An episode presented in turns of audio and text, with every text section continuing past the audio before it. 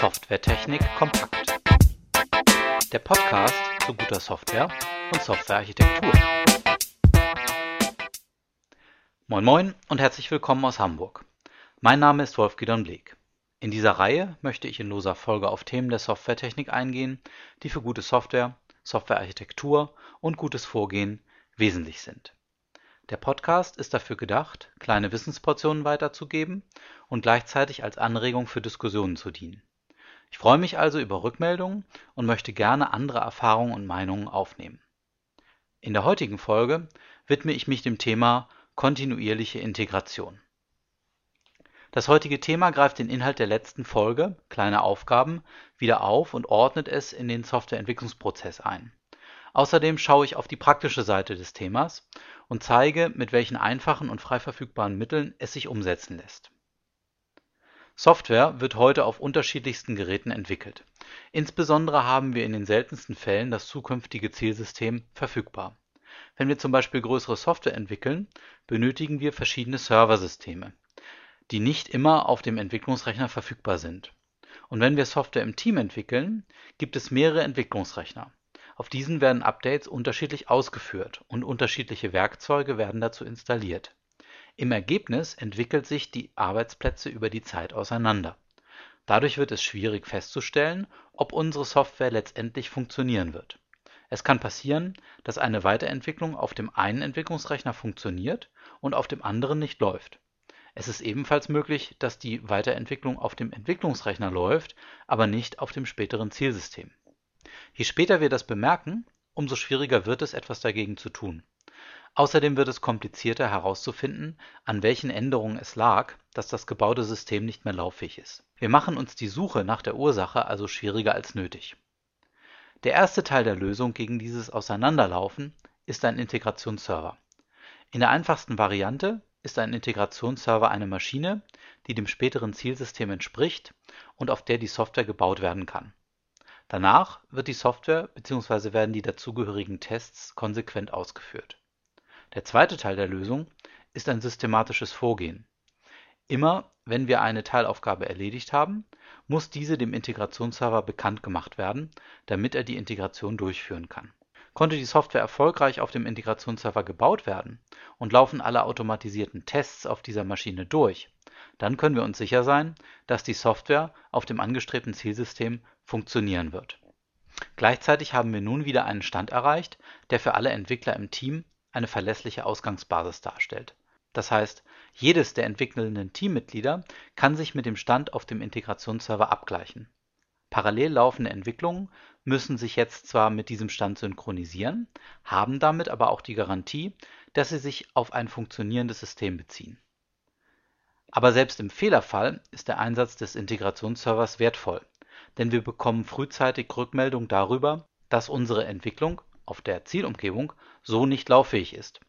Das kann verschiedene Ursachen haben. Wichtig ist, dass wir kurze Zeit nach dem Entwickeln darüber informiert werden, dass unsere Lösung so nicht funktioniert. Wir können nun eine überschaubare Menge von Entwicklungsschritten mit dem Problem in Verbindung bringen und die Ursache identifizieren. Im Ergebnis gewinnen wir mit dieser technischen Lösung und dem Vorgehen mehr Sicherheit. Zu jedem Zeitpunkt, an dem der Integrationsserver eine Version des Systems erfolgreich gebaut hat, können wir potenziell eine Auslieferung des Systems machen. Es liegt nur an uns, die Entwicklung so zu koordinieren, dass wir zu bestimmten Zeitpunkten einen sinnvollen, funktionalen Umfang haben. Welche Argumente habe ich schon gegen häufiges Integrieren gehört? Zuerst, ich mache Aufgaben, die es erfordern, dass ich mehrere Tage an einer Sache arbeite. Bevor ich nicht fertig bin, kann ich nicht integrieren. Das ist erstmal richtig. Ich stelle dann aber die Frage, warum machst du eigentlich eine Aufgabe, die so groß ist? Schließlich birgt das ja auch eine Menge Risiken. Ich würde nur so große Aufgaben anfangen, die sich innerhalb kurzer Zeit, circa ein halber bis zwei Tage, erledigen lassen. Dann kann man auch regelmäßig integrieren. Zweitens, integrieren kostet mich viel Zeit. Deswegen vermeide ich es. Das ist für die Teamarbeit schlecht. Nur wenn bereits Teilergebnisse für andere im Team zur Verfügung stehen, können diese mit ihrer Arbeit darauf aufbauen. Ansonsten kommen wir sehr schnell in Situationen, in denen andere auf die gesamten Arbeitsergebnisse warten müssen, weil sie nur einen Teil davon brauchen. Wenn das Integrieren also viel Zeit kostet, dann sollte etwas dagegen unternommen werden. Und drittens, ich stelle meine Arbeitsergebnisse erst zur Verfügung, wenn ich vollständig fertig bin. Das ist ein Totschlägerargument, die eigentliche Arbeit so spät wie möglich bereitzustellen. Und obwohl es so wirkt, ist es kein Sachargument. Denn wir sind bei der Softwareentwicklung sowieso erst fertig, wenn wir die letzte Version ausgeliefert haben. So lange können wir aber nicht warten und es ist möglich, vorher schon konsistente Zustände zu erreichen. Schauen wir uns also an, wie die praktische Anwendung eines solchen Vorgehens aussehen kann. Um häufig integrieren zu können, muss ich mir kleine Aufgaben wählen. Denn ich kann nur jeweils dann integrieren, wenn ich eine Aufgabe abgeschlossen habe und es eine konsistente Version des Gesamtsystems gibt. Dazu haben wir bereits etwas in einer vorangegangenen Folge gehört. Damit wir kontinuierlich integrieren können, müssen wir eine Versionsverwaltung aufsetzen, damit es einen gemeinsamen Ort für alle Quelltexte gibt. Auch dazu haben wir in einer vorangegangenen Folge etwas gehört. Dann können wir einen Integrationsserver aufsetzen, der in einer separaten Umgebung die Software baut. Hierfür gibt es eine Reihe von frei verfügbaren Produkten. Dazu zählen Cruise Control, Hudson, Lundbild und weitere. Der Integrationsserver macht nichts anderes, als dass er regelmäßig im Repository nachschaut, ob eine Datei aktualisiert wurde. Wenn ja, wartet er eine gewisse Zeit, um gegebenenfalls noch weitere Dateien, die zu den Änderungen gehören, einzuschließen. Ist nach einer Änderung eine längere Zeit nichts passiert, alle Zeitspannen lassen sich im Allgemeinen konfigurieren, wird das Bauen der Software angestoßen. Dazu verwendet der Integrationsserver ein leeres Verzeichnis, in dem er zuerst alles ablegt, was zum Bauen gebraucht wird.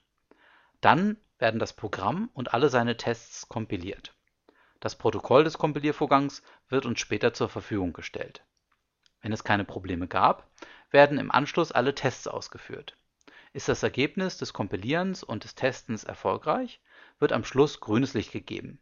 Im Fehlerfall gibt es eine entsprechende Meldung. Ist alles eingerichtet, kann die Entwicklung systematisch mit dem Integrations- oder manchmal sagt man dazu auch Bildserver arbeiten. Der Entwicklungszyklus sieht dann wie folgt aus. Ich nehme mir eine Aufgabe, ich hole mir den aktuellen Quelltext, ich führe lokal alle Tests aus um sicher zu sein, dass es bei mir so läuft, wie ich es gerade geholt habe. Dann entwickle ich. Dazu gibt es in einer späteren Folge mehr. Ich bin fertig mit meiner Entwicklung. Nun führe ich alle Tests lokal aus, um mir sicher zu sein, dass mein System nach der Entwicklung ebenfalls funktioniert. Jetzt führe ich ein Update gegen das Repository aus. Das heißt, ich prüfe, ob Dateien im Repository während meines Entwickelns aktualisiert wurden. Wenn das lokale Aktualisieren von Quelltexten notwendig wird, durchlaufe ich folgende Arbeitsschritte. Ich aktualisiere lokal meinen Quelltext, ich führe wieder meine Tests lokal aus und erst wenn lokal alles funktioniert, mache ich weiter. Jetzt checke ich meinen neuen Quelltext in das Repository ein. Damit wird ein Bild ausgelöst und der Prozess wie oben beschrieben durchgeführt. Durch einen Integrationsserver erreichen wir die Sicherheit, dass wir jederzeit eine lauffähige Version unserer Software auf einer unabhängigen Umgebung zur Verfügung haben. Es fällt uns sofort auf, dass eine Datei im Repository fehlt. Es fällt uns sofort auf, wenn Annahmen über die Systemumgebung getroffen wurden, die nur lokal zutreffen. Und so weiter. Besonders gut daran ist, dass wir diese Probleme sofort bemerken, nämlich nach jeder Aufgabe, die wir erledigt haben und einchecken. Dadurch kennen wir noch den Kontext und wir ersparen uns Zeit beim Suchen. Ein wichtiges Ergebnis des Integrationsservers ist natürlich die lauffähige Software. Das heißt, wir haben am Ende eines Builds ein Stück Software, das wir laufen lassen und testen können. Dieses Ergebnis können wir also zur Verfügung stellen, um daran zum Beispiel Akzeptanztests zu machen. Wenn wir eine serverbasierte Anwendung haben, können wir sie auf einer Zielumgebung automatisch installieren und sie dort ausprobieren. Das eignet sich besonders gut für webbasierte Systeme, die wir nach einem erfolgreichen Bild und der erfolgreichen Installation sofort aufrufen können. Damit lässt sich zum Beispiel leicht ein Testsystem bereitstellen. Soweit zu diesem Thema. Ich hoffe, Ihnen hat der Beitrag Anregung gegeben und vielleicht haben Sie schon in naher Zukunft die Möglichkeit, etwas davon auszuprobieren oder umzusetzen. Dieser Podcast wurde nicht zuletzt möglich gemacht durch die Unterstützung meines Arbeitgebers, der Blue Karat AG. Nähere Informationen über Blue Karat finden Sie unter www.bluekarat.de. Diesen Podcast erreichen Sie unter der Adresse www.wolfgideonbleek.de. Dort finden sich auch die anderen Folgen dieser Reihe. Außerdem sind dort Hinweise auf die hier erwähnten Quellen zu finden. Bis zum nächsten Mal, Ihr und Euer Wolf Gideon Bleek.